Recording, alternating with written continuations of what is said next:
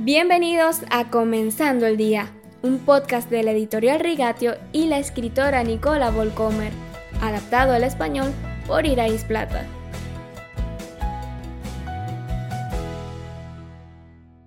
Buenos días, queridos oyentes. Hoy continuamos hablando del poco conocido profeta Miqueas. Los anuncios del juicio de Dios nunca son un callejón sin salida. Aunque parezca demasiado tarde, no es demasiado tarde.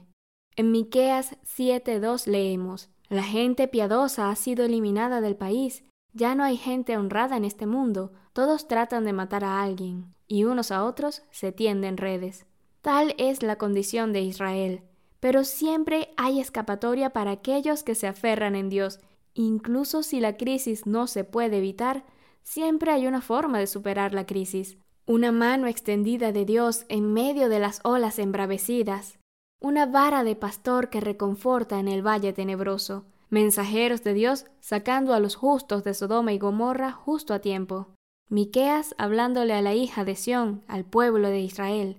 Ahora vas a salir de tu ciudad y tendrás que vivir a campo abierto. Irás a Babilonia, pero de allí serás rescatada. El Señor te librará del poder de tus enemigos.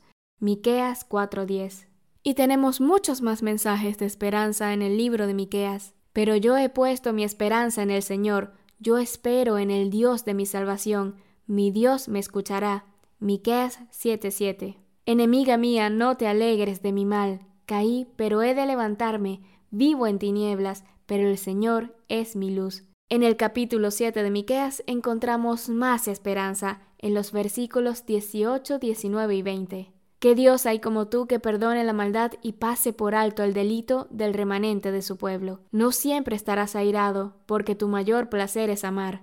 Vuelve a compadecerte de nosotros, pon tu pie sobre nuestras maldades y arroja al fondo del mar todos nuestros pecados. Muestra tu fidelidad a Jacob y tu lealtad a Abraham, como desde tiempos antiguos se lo juraste a nuestros antepasados. Estos versículos son un avance esperanzador del final glorioso de la historia. En esta tensión entre la gloria futura y el estado presente, el profeta nos recuerda cómo navegar esta tensión, que la guía de Dios es una forma de vida. Si vivimos bien, permaneceremos protegidos, saldremos adelante de alguna manera.